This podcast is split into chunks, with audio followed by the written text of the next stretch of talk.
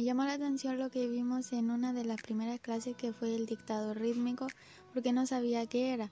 También lo de incorporar el mapudungún en la asignatura y lo de ocupar una aplicación diferente y nueva para mí que sería Anchor para subir nuestros trabajos. Aprendí a ocupar una aplicación que no conocía que es Anchor. Aprendí a editar grabaciones de audio, cómo poner música de fondo, cortar y eliminar partes que no necesito en la grabación.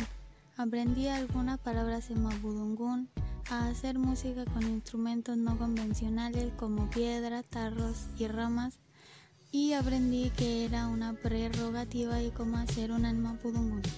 Según mi opinión, la música ha avanzado mucho como en los ritmos de las canciones y los instrumentos que se ocupan en ellas.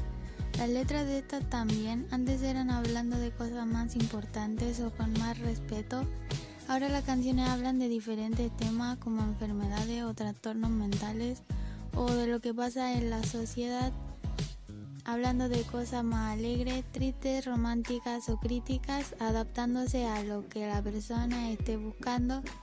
También se han creado más estilos para los diferentes gustos. Los instrumentos también han cambiado, algunos llegando a ser totalmente electrónicos o algunos completamente nuevos y ahora estos son más accesibles hacia las personas.